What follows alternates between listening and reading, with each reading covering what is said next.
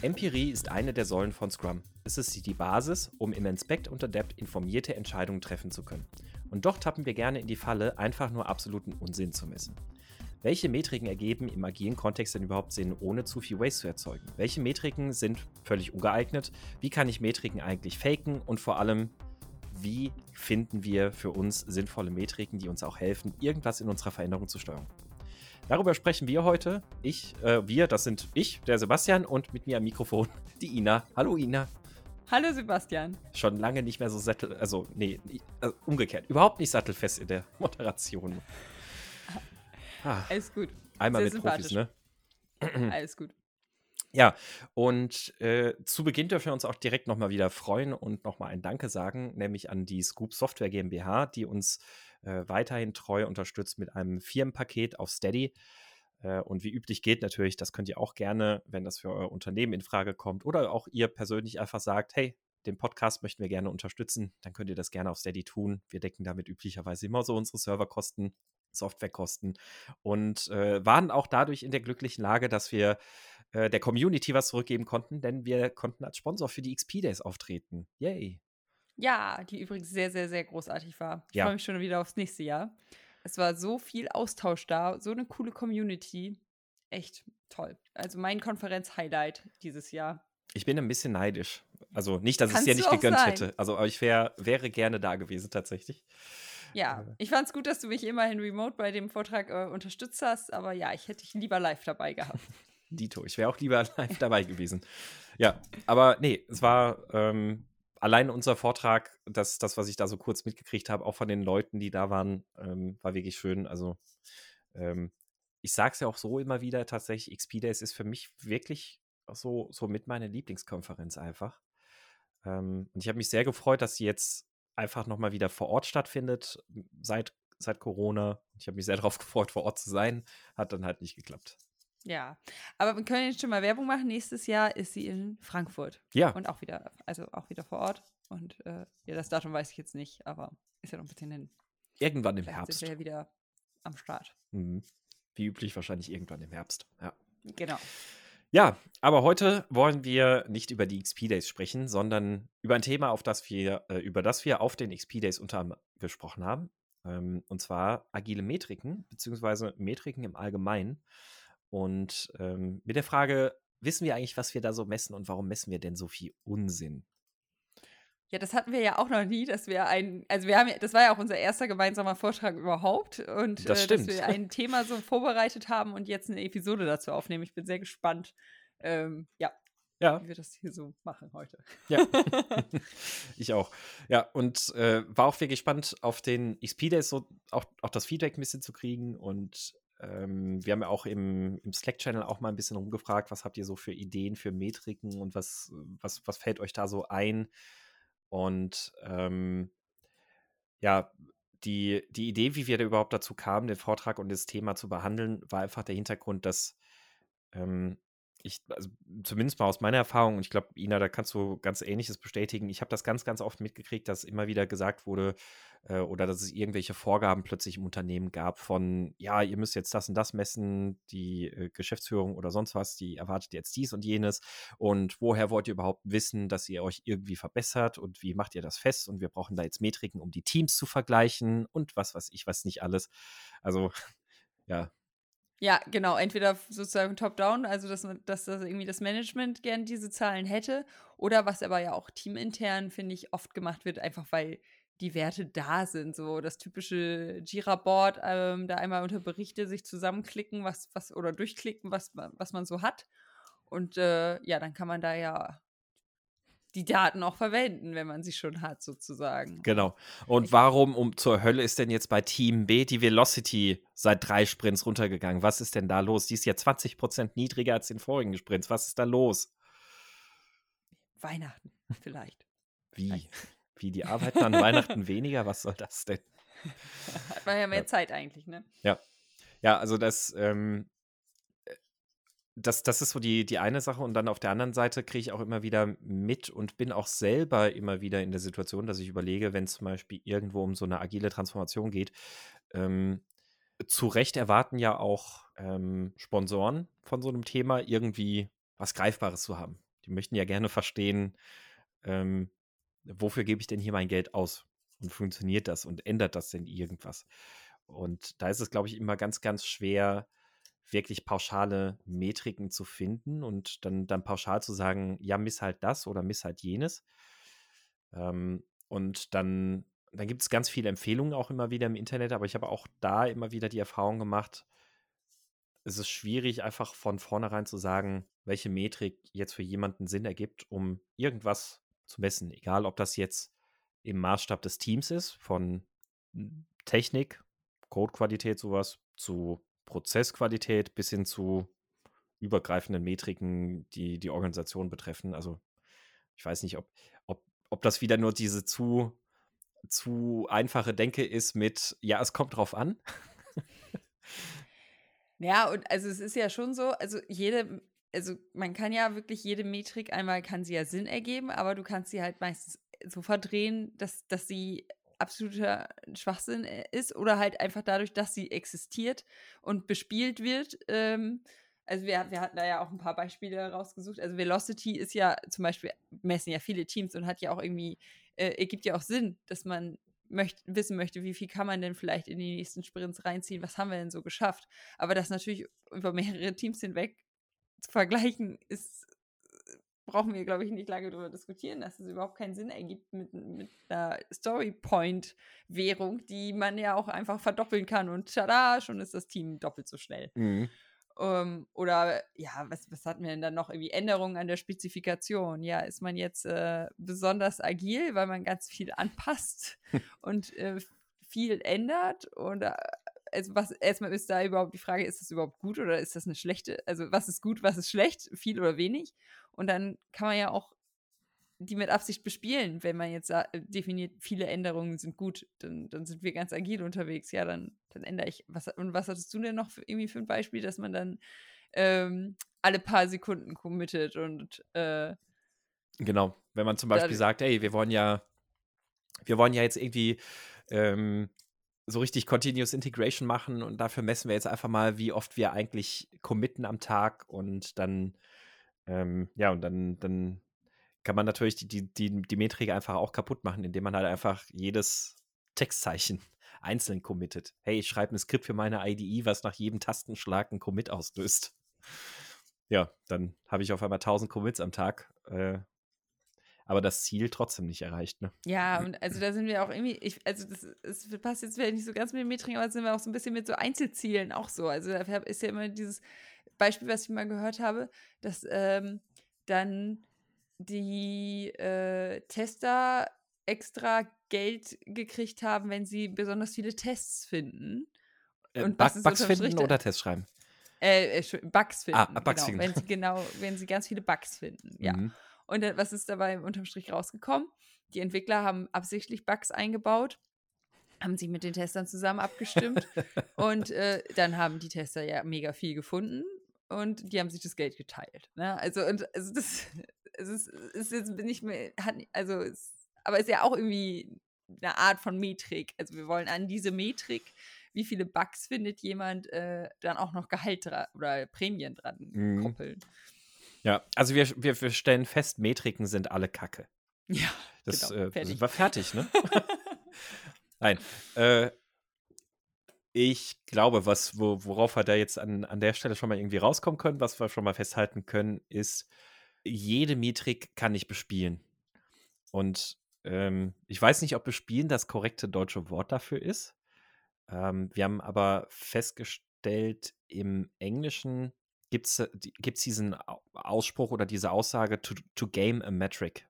Also ja, im Deutschen würde man vielleicht ein bisschen äh, bisschen hölzerner sagen, eine Metrik ad absurdum führen oder missbrauchen oder sonst was, aber bespielen fand ich eigentlich ganz gut. Metrik ja, bespielen. Oder man muss halt doch beim Englischen bleiben. Ja, ja genau, to game a metric. Ja, aber ich, äh, wir sagen jetzt einfach, wir, wir definieren jetzt einfach, wir bespielen eine Metrik. genau, das ist jetzt der allgemeine äh, Wortgebrauch ab sofort. ähm, das Mein Scrum ist kaputt, Sprachkomitee für eingedeutschte agile Ausdrücke hat gesprochen. Ähm, nee, eine Metrik bespielen, ich glaube, das passt eigentlich auch ganz gut, weil es geht dann nicht mehr darum, irgendwas zu zeigen, also irgendwas tatsächlich zu messen und es in der Metrik wiederzugeben, sondern ähm, etwas gezielt darauf hin auszurichten, um die Metrik zu erfüllen oder gut aussehen zu lassen. Genau. Und Um das Management glücklich zu machen, Genau. zum Beispiel. Und solche Verhaltensweisen werden meistens aus unterschiedlichen Sachen, glaube ich, gefördert. Also einerseits, ja, oder was heißt unterschiedlichen Sachen? Wahrscheinlich steckt da immer irgendeine Form von extrinsischer Motivation dahinter. Ne? Also immer dann, wenn, wenn das von außen irgendwo vorgegeben wird, irgendjemand von außen was mit dieser Metrik machen möchte. Meinst du, also das zu bespielen, Mhm. ist dann eine Art von intrinsischer Motivation? Extrinsisch, Ja. extrinsisch. Ja, ja, ach so. Ja gut, aber man, man überlegt sich dann ja selber, das zu bespielen. Weil man irgendwie entweder den Stress aus dem Weg gehen will oder Geld. Ach so, ja gut, ja, jetzt, also ich weiß, wie du es meinst. Ja, Mhm, ich verste- also, ja. Also, weil dann habe ich ja keine eigene Motivation, wirklich was am Verhalten zu ändern, sondern Nee, ich will genau, also die, die Metrik beeinflussen. Ja, okay. Genau. Ja. mhm. Und ähm, Ich meinte jetzt, dass es intrinsisch motiviert ist, das Ja, ja, sozusagen ja. Zu, äh, zu betrügen, statt es einfach richtig zu machen. Aber okay. Ja. Ja. Und der, ich glaube, ich glaube erst, also sowas, sowas sehen hat, sieht man ja immer wieder ganz, ganz oft. Ähm, kriegt man das auch immer wieder so am Rande mit, dass dann, weiß ich nicht, da sind jetzt diese und jene Prozess, Prozesse im Unternehmen etabliert worden, um zu gucken, wie viel Waste wird denn da in Meetings erzeugt und ähm, weil kein Abteilungsleiter Bock hat, sich zu rechtfertigen, dass so und so viel Waste angefallen ist, weil Meetings nicht pünktlich, Abteilungsmeetings nicht pünktlich gestartet sind, wird halt einfach im Protokoll immer eingetragen, ja, pünktlich. So, ne? Also es ist, ähm, führt, führt halt zu nichts und nutzt, nutzt tatsächlich dann auch irgendwie nichts, solche Metriken da zu benutzen. Ja, aber jetzt haben wir ja über so ein paar Metriken auch schon gesprochen. Du hast vorhin schon ein paar Beispiele genannt.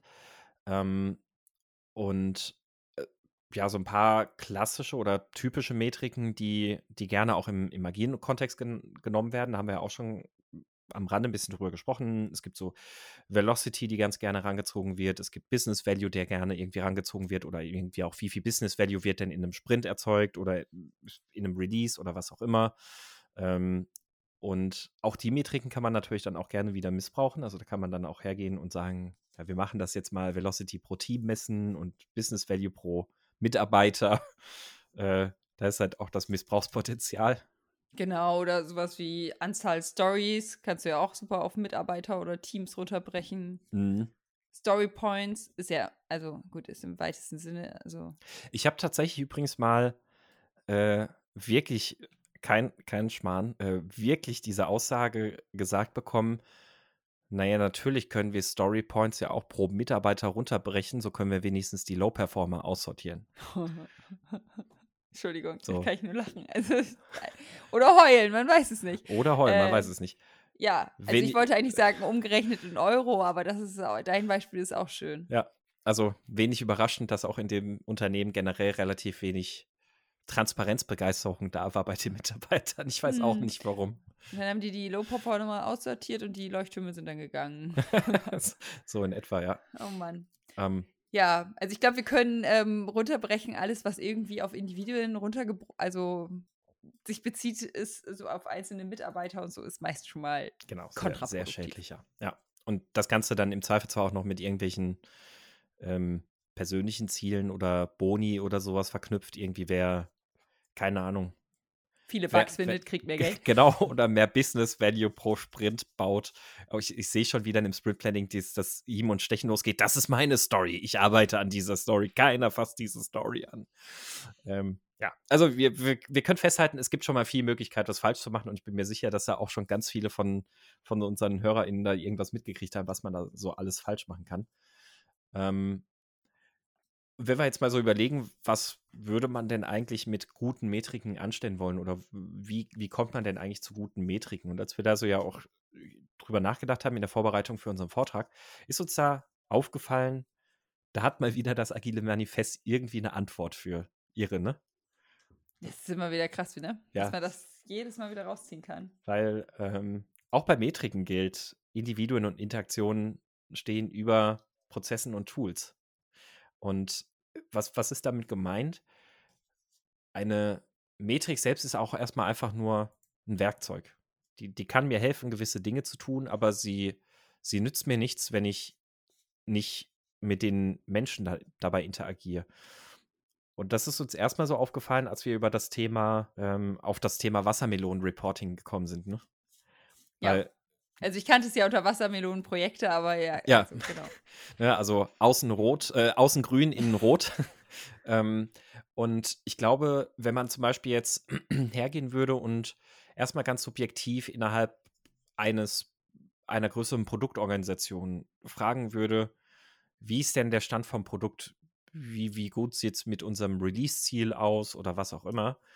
Dann würde man vielleicht, je nachdem, auf welcher Ebene man in dem Produkt nachfragt, komplett unterschiedliche Antworten bekommen. Also zum Beispiel würden vielleicht die Produktmanager sagen, ähm, ja, alles voll gut, weil die Features kommen, Release-Plan sieht bisher gut aus, also alles tippitoppi. Halt genau, es ist grün.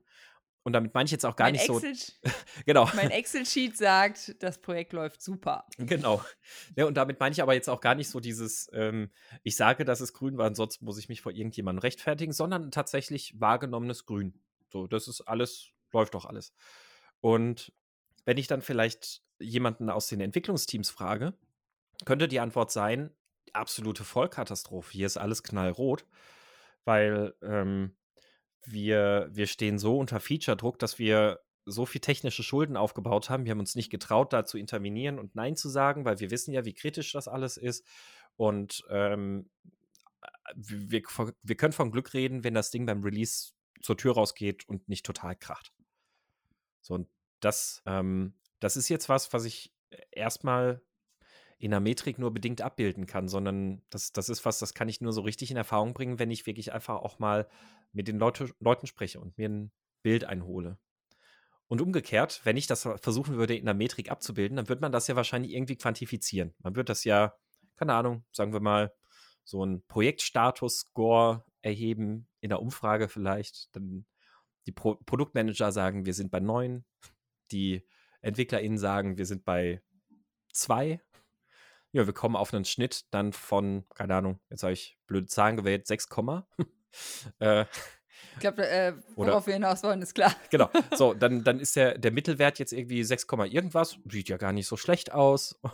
Also alles, alles irgendwie ganz okay. Dann überlegt man sich vielleicht irgendwie so ein paar kleinere Optimierungsmaßnahmen fürs Projekt und ja, alles super.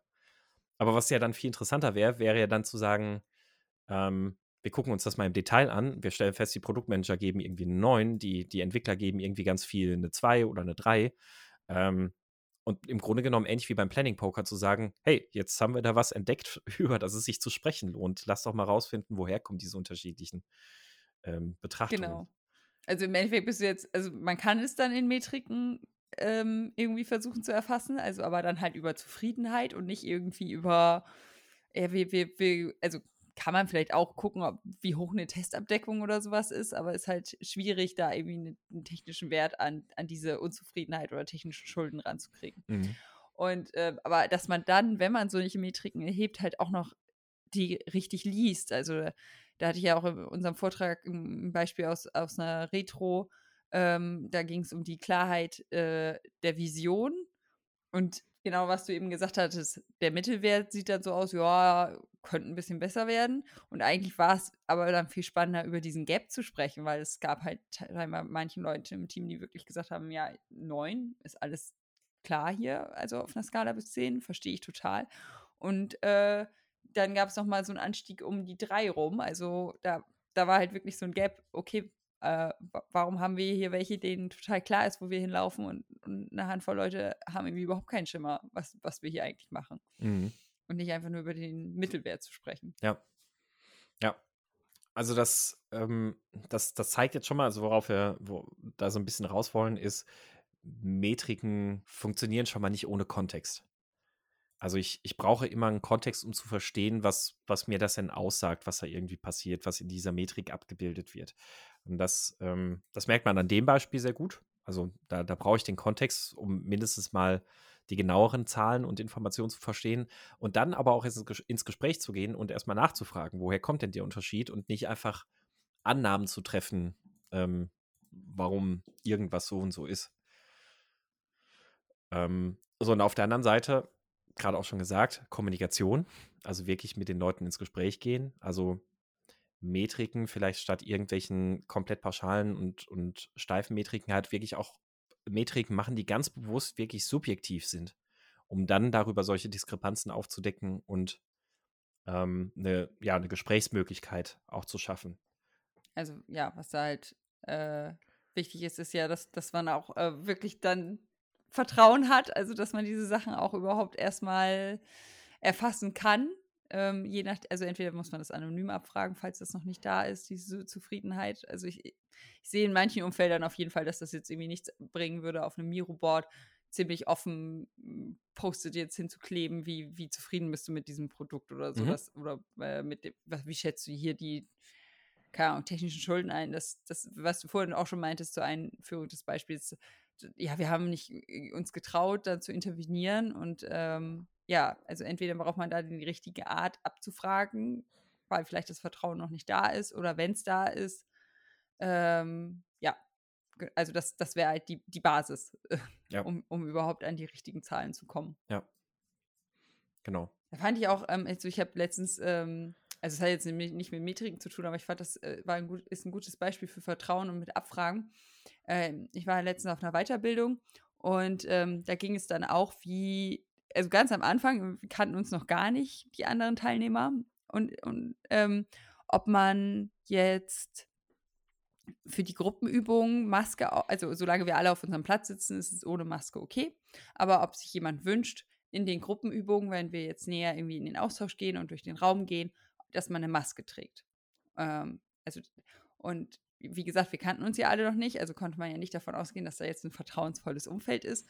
Und da wurde, haben, äh, wurde dann gesagt, ja, schließt bitte alle eure Augen und wer sich das, wer möchte das jetzt, dann einmal bitte die Hand heben. Mhm. Und das äh, fand ich, also es, es, wie gesagt, hat jetzt nichts mit Metriken zu tun, aber fand ich einfach so ein gutes Beispiel, dass an dieser Stelle ja null Vertrauen da war und dann einfach dann entsprechend der richtige Weg gewählt wurde, um das abzufragen. Mhm. Äh, ich, ich glaube, da, da kommst du nämlich auch aber genau zu einem ganz wichtigen Aspekt, den, den wir da nämlich ähm, ähm, ja auch im Vortrag angesprochen haben, weil damit so Grundlage, damit Metriken irgendwie überhaupt was aussagen können oder sinnvoll sind, ist, glaube ich, genau das, nämlich es, es braucht Vertrauen oder eine Möglichkeit, die es schafft, mit, auch bei geringem Vertrauen ähm, etwas Sinnvolles zu befragen und so rauszuholen, dass die Leute sich trauen, es zu sagen. Ähm, dann haben wir ja gerade auch schon über Kontext gesprochen. Ich brauche für sinnvolle Metriken, damit Metriken funktionieren, eben auch Kontext. Und ähm, ein, ein Punkt, den wir auf jeden Fall auch noch da ergänzen würden, wäre, dass es auch Verantwortung braucht für Metriken. Und das geht da auch mit dem Vertrauen einher. Und was meinen wir mit Verantwortung bei Metriken? Ähm, wir haben ja gerade schon gesagt, grundsätzlich kann man jede Metrik bespielen. Jede Metrik kann man irgendwie faken und da irgendwas drumherum basteln und die versuchen irgendwie ähm, hops zu nehmen und ad absurdum zu führen. Und es braucht dann auch Verantwortung dafür, dass die Metriken als eigene Metriken auch gelebt werden, dass sie sinnvoll genutzt werden. Also mit dem Beispiel, was ich ja gerade auch genannt habe, diese ähm, Anzahl Commits beispielsweise. Ne? Wir, wir machen jetzt Continuous Integration, wollen mit ähm, Anzahl Commits messen, wie viel wir denn eigentlich, äh, wie häufig wir committen, weil das halt ein Indikator ist. Es ist keine absolute Aussage, sondern ein Indikator, ach ja, okay, wir machen zumindest jetzt mal häufigere Commits. Ist ja ein schönes Ziel. Und wenn jetzt jemand im Team anfängt, sowas Blödes zu machen, was ich gerade gesagt habe, der schreibt sich jetzt ein Skript für seine IDE und mit jedem Tastenschlag wird ein Commit ausgelöst, ähm, dann braucht das Yay. einerseits, genau, dann braucht das einerseits im Team aber auch die, die Verantwortung, dass sie sagen, hey, das ist unsere Metrik und das ist gerade total doof, was du machst. Ähm, das ist doch nicht Sinn und Zweck davon. Ne? Also die Verantwortung auch für die Metrik ähm, zu übernehmen und das, was wir damit machen möchten. Und dafür, dann sind wir da auch wieder, braucht es aber eben halt auch Vertrauen. So, also es braucht Vertrauen, nicht nur die Metriken zu erfassen oder da Daten für zu erzeugen, sondern es braucht halt auch Vertrauen im Umgang mit diesen Metriken. Ja. Ähm, wir haben jetzt so für uns mal die Überlegung gehabt, dass im Grunde genommen neben diesen drei Aspekten die Grundlage sind für ein Umfeld, in dem ich mit Metriken arbeite, also Vertrauen, Verantwortung und Kontext, gibt es gleichzeitig auch drei Dinge, von denen wir glauben, dass sie helfen, Metriken besser zu machen. Und dazu gehören einerseits Menschen, dann haben wir gesagt, Ziele braucht es dafür und Hypothesen. Über das Thema Menschen haben wir gerade schon gesprochen. Ähm, es ist nicht einfach damit getan, absolute Zahlen zu messen oder sowas, sondern am besten auch Metriken zu nutzen, um ins Gespräch zu gehen, Interaktionen zu haben und auch zu betrachten, dass völlig subjektive Empfindungen extrem wertvollen Input liefern können für Entscheidungen, die ich irgendwo treffen möchte. Ähm, also es geht nicht ohne die Menschen, es ist nicht alles komplett objektiv quantifizierbar. Und ich würde behaupten, in den allermeisten Fällen, wenn man versucht, ähm, objektive Metriken zu, zu schaffen, ist es wahrscheinlich auch eher nur eine vorgegaukelte Objektivität. Weil am Ende kommen die Zahlen alle von irgendwo her, wo Menschen was damit zu tun haben. Direkt oder indirekt. Entweder weil die Leute direkt Input liefern für diese Daten oder indirekt, weil etwas gemessen wird, was Leute tun und daraus Input erzeugt wird. Und ja, wir hatten ja auch letzte Episode schon das Thema Kundenzufriedenheit und also, dass man, ja.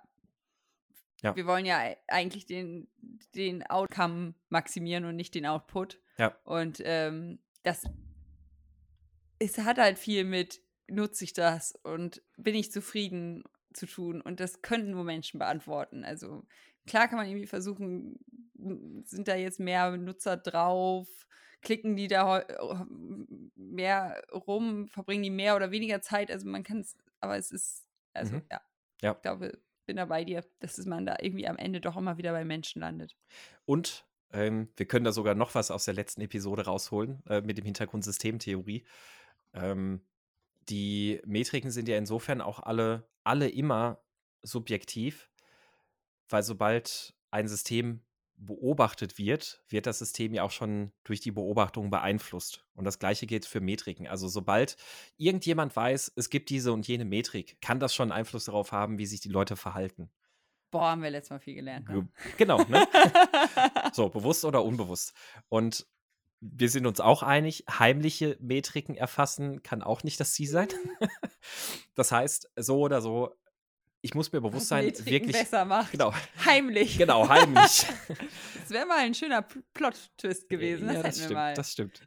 Ja. Aber so oder so, also wir, wir, wir können schon mal festhalten, äh, objektiv, ich brauche mir nie einbilden, dass das absolute objektive Zahlen sind, sondern ich muss immer irgendwie den subjektiven Kontext verstehen. Und das ist, ja. das ist, glaube ich, ganz, ganz essentiell.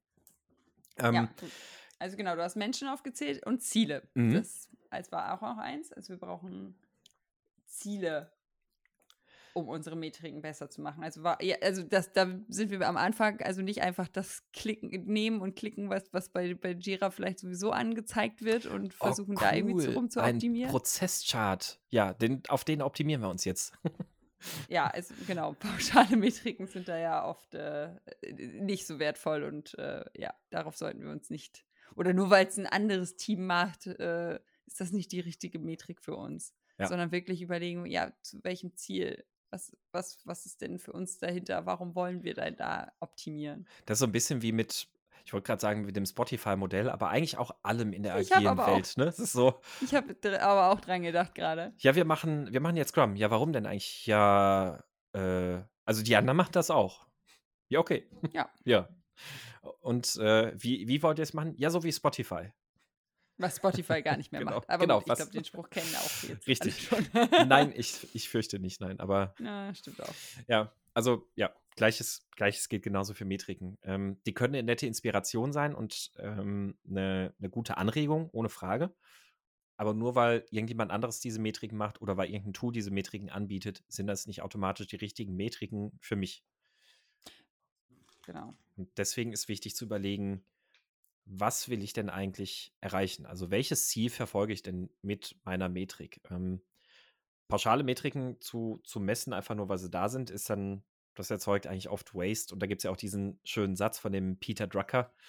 Ähm, das, den finde ich immer wieder super. There is nothing so useless as doing efficiently that which should not be done at all. Ne? Also ich ähm, fange jetzt irgendwas an zu messen und äh, nur weil ich das messe, versuche ich das zu optimieren und vielleicht komme ich irgendwann auf die, gar nicht auf die Idee, dass ich das von vornherein überhaupt gar nicht hätte tun sollen. Und das ist, äh, das kann ich nur vermeiden, wenn ich mir wirklich vorher Gedanken mache, was möchte ich denn eigentlich messen. Es gibt jetzt sicherlich, also ich könnte mir vorstellen, das will ich nicht pauschal ausschließen.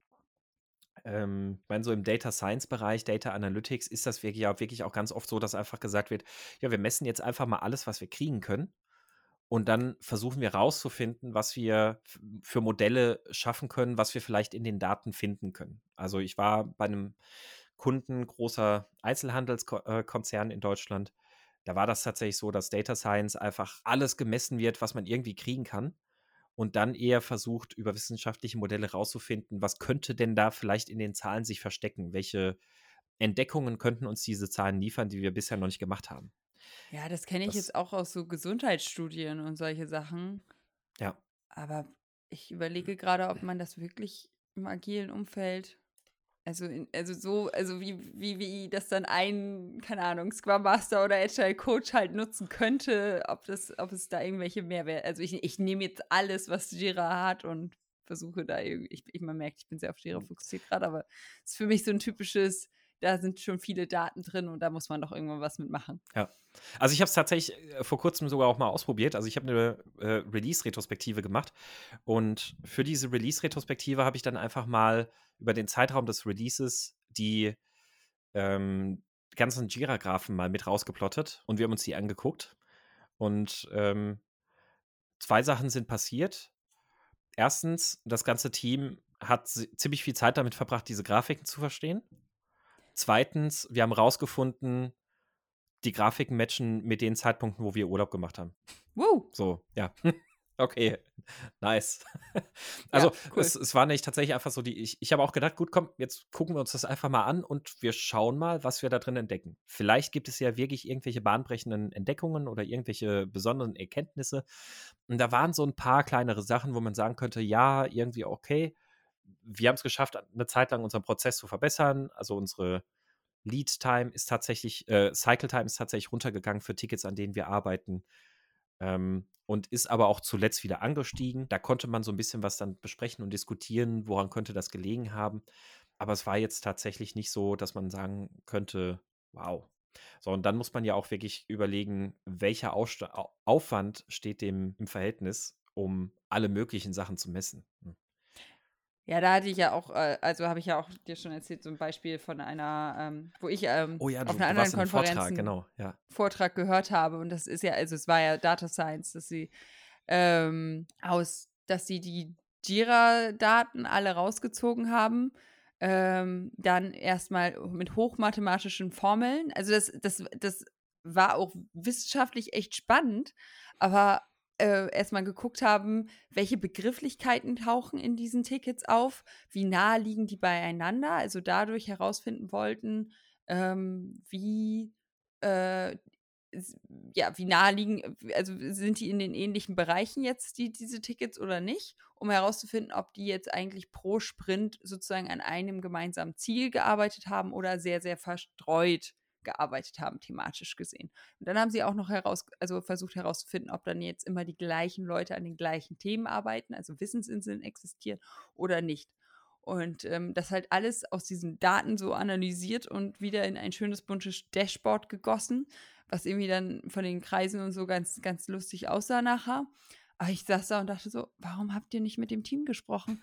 Also, Ich wollte gerade ähm, sagen, ich würde eine steile These aufstellen.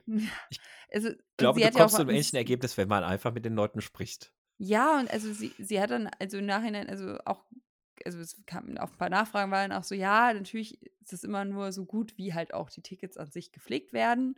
Und das ist ja halt auch völlig aus der fachlichen Seite bezogen. Also man konnte jetzt, also klar, Sprintcode ist auch fachlich, aber also man konnte ja überhaupt nicht erkennen, ob die jetzt vielleicht technisch nahe Tickets dann bearbeitet haben, ob die jetzt an der gleichen Codebasis irgendwie zugange waren oder in völlig verschiedenen Ecken. Und also es ist, es waren noch so viele Sachen offen, wo ich dachte, ja, ist interessant der Ansatz irgendwie, haben die mega viel Wissen reingesteckt. Also, wie gesagt, war halt mathematisch echt nicht äh, ohne, aber hätte man auch irgendwie anders lösen können. Mhm. Ja, man hätte einfach fragen können, so ungefähr. Ne? Also, und im Zweifelsfall gibt man halt noch ein bisschen was an Kontext und Daten dazu, wenn man sowas in der Retrospektive aufbereiten möchte. Dann sucht man sich halt einfach die letzten zwei, drei Sprints raus und versucht die Tickets mal so ein bisschen zuzuordnen. Und dann, dann hat man es ja da, um darüber sprechen zu können. Ähm, aber ich glaube auch, dass es und auch da müssen wir uns bewusst sein, wasteful activities, ähm, Wert erzeuge ich jetzt damit nicht. Ähm, vor allem nicht mit so viel Aufwand, den ich dann da investiere. Und jetzt gibt es vielleicht das Beispiel, und ich weiß, wir haben im Podcast ja auch schon mal drüber gesprochen, und ich weiß, ich bin selber auch schon mal diesen Weg gegangen. Ähm, dass jetzt vielleicht ein paar von euch auch denken, ja, aber wenn ich mein Team das frage in der Retrospektive, die sehen das nicht.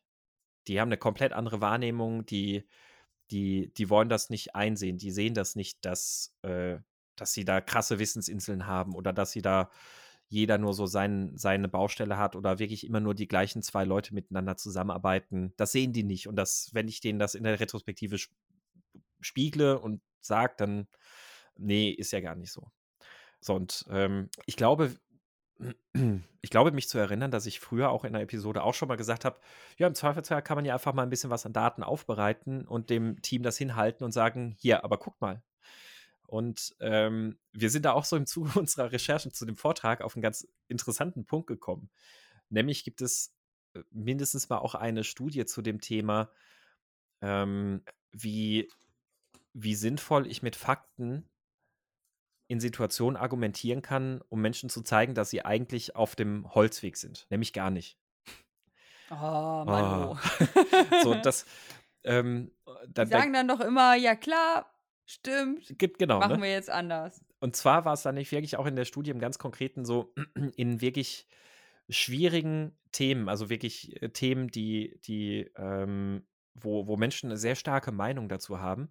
Wenn ich in diese Argumentation reingehe und die Leute mit Fakten konfrontiere, dann lassen sie sich überhaupt gar nicht überzeugen. Dann gehen die sofort in die Defensive. Sondern was sich gezeigt hat, was wirklich auch in so ganz, ganz schwierigen Themen wie Abtreibungsrechte für Frauen und was weiß ich was nicht alles. Also nicht, dass es ein schwieriges Thema sei, weil, also es ist eine Selbstverständlichkeit, sollte das sein, aber wir wissen von dem, An von dem Land da drüben über den Teich, dass das offensichtlich nicht so selbstverständlich gesehen wird. Ähm, so, und selbst bei solchen sensiblen Themen hat man eine sehr viel nachhaltigere Änderungsbereitschaft erreicht, indem man einfach fragend in solche Gespräche gegangen ist. Also in offene Diskussionen, offenen Dialog führen, ohne ähm, mit Fakten zu kommen. Und das hat tatsächlich eine sehr viel höhere Änderungsbereitschaft und auch nachhaltige Änderungsbereitschaft gezeigt, dass Leute auch wirklich langfristig bereit waren, ihre Meinung zu ändern. Und das zeigt auch einfach, wenn ich versuche jetzt mit meinem Team ähm, über sowas zu sprechen, wo das Team sagt, nee, sehe ich überhaupt nicht, das ist bei uns überhaupt nicht so, dann hilft das auch nichts, wenn ich denen jetzt irgendeine Metrik vorklatsche und sage, aber guck mal, hier steht so und so. Dann gehen die eher in die Defensive und sind im Zweifel zwar raus. Das kann vielleicht klappen, aber ähm, ich, ich, glaube, es ist dann der schwierigere Weg. Der richtigere Weg wäre es dann eher dann zu fragen, ähm, vielleicht auch in One-on-Ones, immer wieder auf dieses Thema hinzukommen, zu fragen, und wie, wie macht ihr das in letzter Zeit so mit der, mit der Zusammenarbeit, äh, so in diesem Sprint? Wie, wie, habt ihr da so ein bisschen die Themen verteilt? Mit wem hast du schon so gearbeitet? Wie viel Interaktion hattest du? Da kommen dann viel eher dann automatisch solche Sachen wie, ja gut, nee, jetzt diese Woche war es eigentlich schon wieder mit dem und dem. Und letzte Woche, ja, habe ich dir auch schon gesagt, das war mit dem und dem. Ne, dann dann habe ich viel mehr Möglichkeit, was zu erreichen. Also dafür ist eine Metrik jetzt auch nicht der Sinn und Zweck. Ja, und wir sind da ja auch irgendwie ein bisschen wieder bei dem Thema heimlich messen, ne? Also wenn man das dann das schon aus dem System irgendwie gezogen hat und ihn damit überrumpelt, ist halt auch schon wieder so ein bisschen Richtung ja, Vertrauen. Äh, ja, ist mir jetzt egal. Also ich wusste ja schon, dass du dagegen anschnackst, also habe ich ja schon mal was vorbereitet, um dir das auch zu, so genau. zu zeigen. Genau. Ähm, aber gleichzeitig, also wie gesagt, hatten wir uns ja für den Vortrag auch mit auseinandergesetzt. Ähm, haben wir ja auch festgestellt, dass es verschiedene Bias gibt und also der verschiedene, also dass der Mensch an sich ein schlechter Zeuge ist und ähm, ja, man einfach das Gehirn dazu neigt, im Nachhinein Sachen zu verzerren und sich anders zu erinnern. Also da, da hatten wir eine, eine schöne Grafik, äh, kann, kann, ich mal verlinken dann in den Show Notes, äh, was es alles an Biases gibt, ähm, was, uns, was unser Gehirn so für ähm, Spielchen mit uns spielt. Ähm, da hattest du ja auch eine gute Buchempfehlung. Das habe ich mir doch im Nachhinein jetzt auch noch geholt. Wie hieß das? Weißt du es noch? Ja, das stimmt. Aus dem, hm, aus dem, aus dem Stegreif weiß ich gerade auch schon wieder nicht mehr. Also grundsätzlich äh, Stichwort kognitive Verzerrungen. Und äh, das, das Buch ist so ein kleines Sammelsorium an diesen äh, kognitiven Verzerrungen. Das werden wir auf jeden Fall dann auch nochmal in den Shownotes verlinken. Die Kunst des klaren Denkens. Die Kunst des klaren Denkens, richtig. Also es kommt ein bisschen mehr so aus der, aus der Business- oder Geschäftswelt, Verhandlungswelt ja. und sowas. Aber trotzdem ähm, ganz interessant, ein paar Eindrücke zu kriegen, welche Verzerrungen denn so existieren und ja.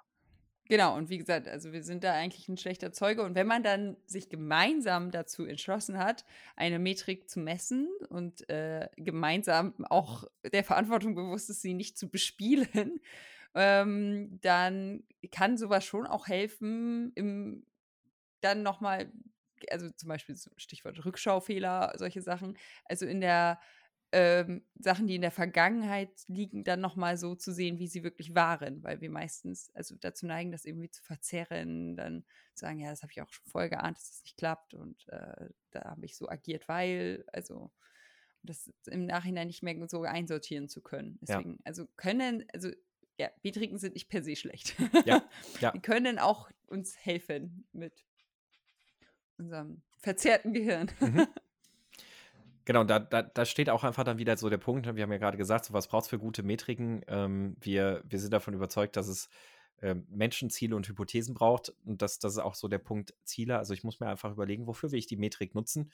Und wenn ich sage, ja, lass uns, also uns ist im Re letzten Release aufgefallen, wir haben oft den und den Fehler gemacht, aber wir wissen eigentlich gar nicht mehr, wie es dazu gekommen ist. Ja, dann lass uns doch mal drüber nachdenken, wie könnten wir das für das nächste Release messen, damit wir uns dann besser daran erinnern können, wie es zu diesen Fehlern gekommen ist, wenn sie wieder auftreten. Ganz genau. Der, der nächste Punkt wäre dann noch, ich gerade gesagt, Hypothesen. Und äh, mit Hypothesen, vielleicht um das auch noch klar zu machen, also was, was ist mit Hypothesen gemeint? Ähnlich wie wir das auch im, im Kontext Dean Startup eigentlich kennen. Also, dass man wirklich auch mal überlegt, mh, hm, was, was sehe ich denn gerade? Also, wenn ich eine Metrik möchte, um ein Problem vielleicht zu quantifizieren, also rauszufinden, habe ich wirklich ein Problem an dieser und jener Stelle? und nicht direkt schon in die Interpretation und in die Schlüsse zu gehen, ich weiß, im Team gibt es dieses und jene Problem oder in der Organisation oder sonst irgendwas, sondern stattdessen ganz neutral einfach einen Schritt zurückgehen und sagen, ich vermute, wir haben ein Problem an der und der Stelle, das ist die Ursache dafür, dass diese und jene Dinge passieren.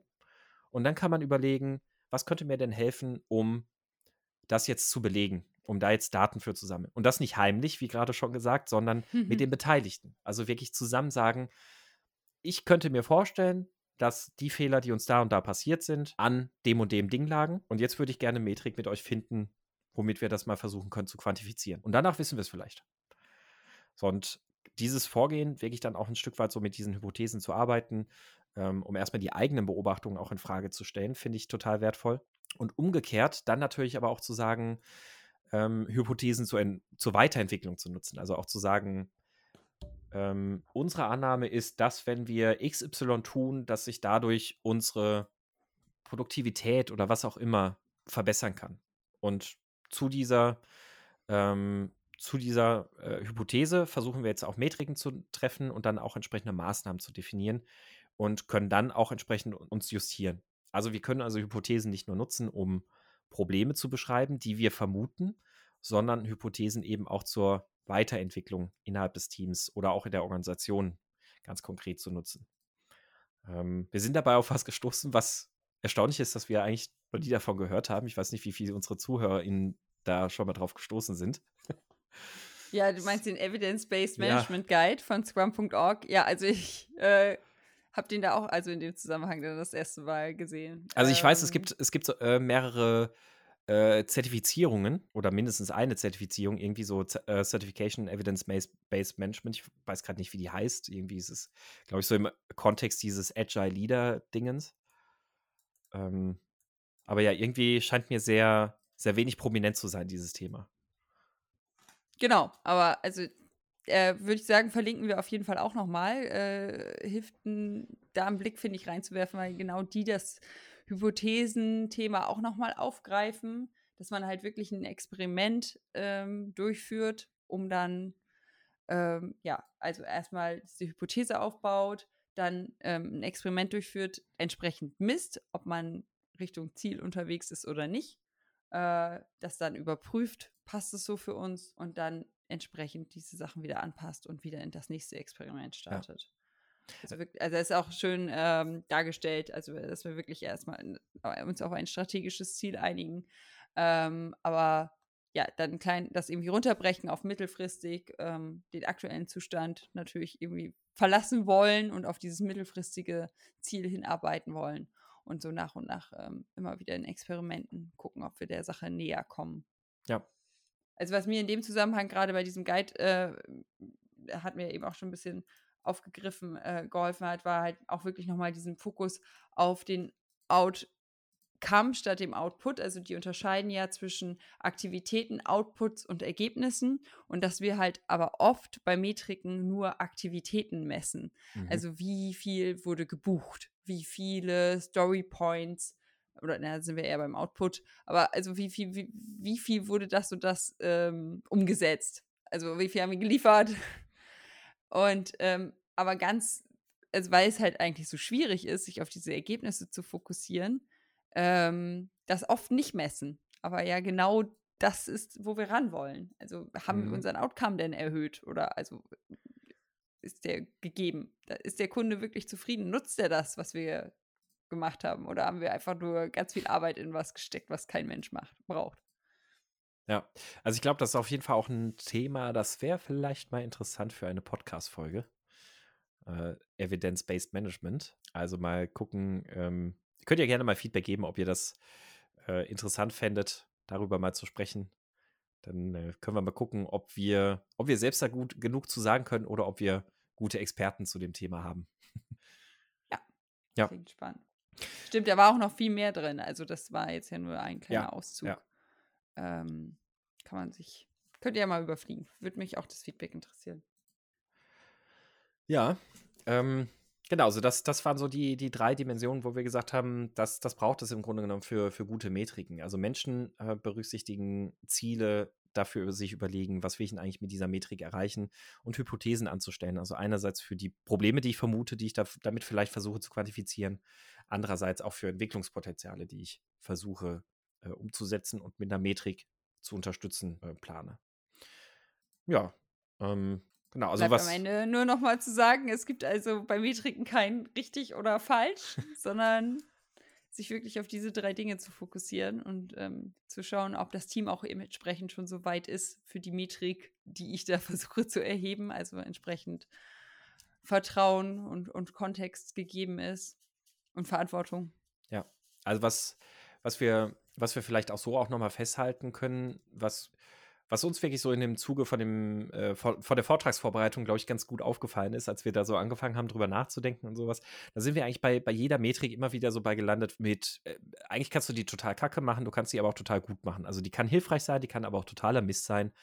Und was, was man am Ende einfach festhalten muss, ist wirklich dieses, ähm, es gibt ganz viele Ideen für Metriken da draußen und ganz viele können auch hilfreich sein und ganz viele können, können total nützlich sein. Ähm, aber viel wichtiger ist eigentlich der, der Prozess vor der Metrik. Was will ich damit anfangen? Wie, wie möchte ich die nutzen? Welche Grundlagen sind irgendwie schon da? Wie kann ich das Team dazu motivieren, dass sie auch wirklich Verantwortung für diese Metrik übernehmen? Also, dass sie selber einen eigenen Nutzen in diesem, im, im, im, im Verwenden oder Erheben dieser Metrik sehen.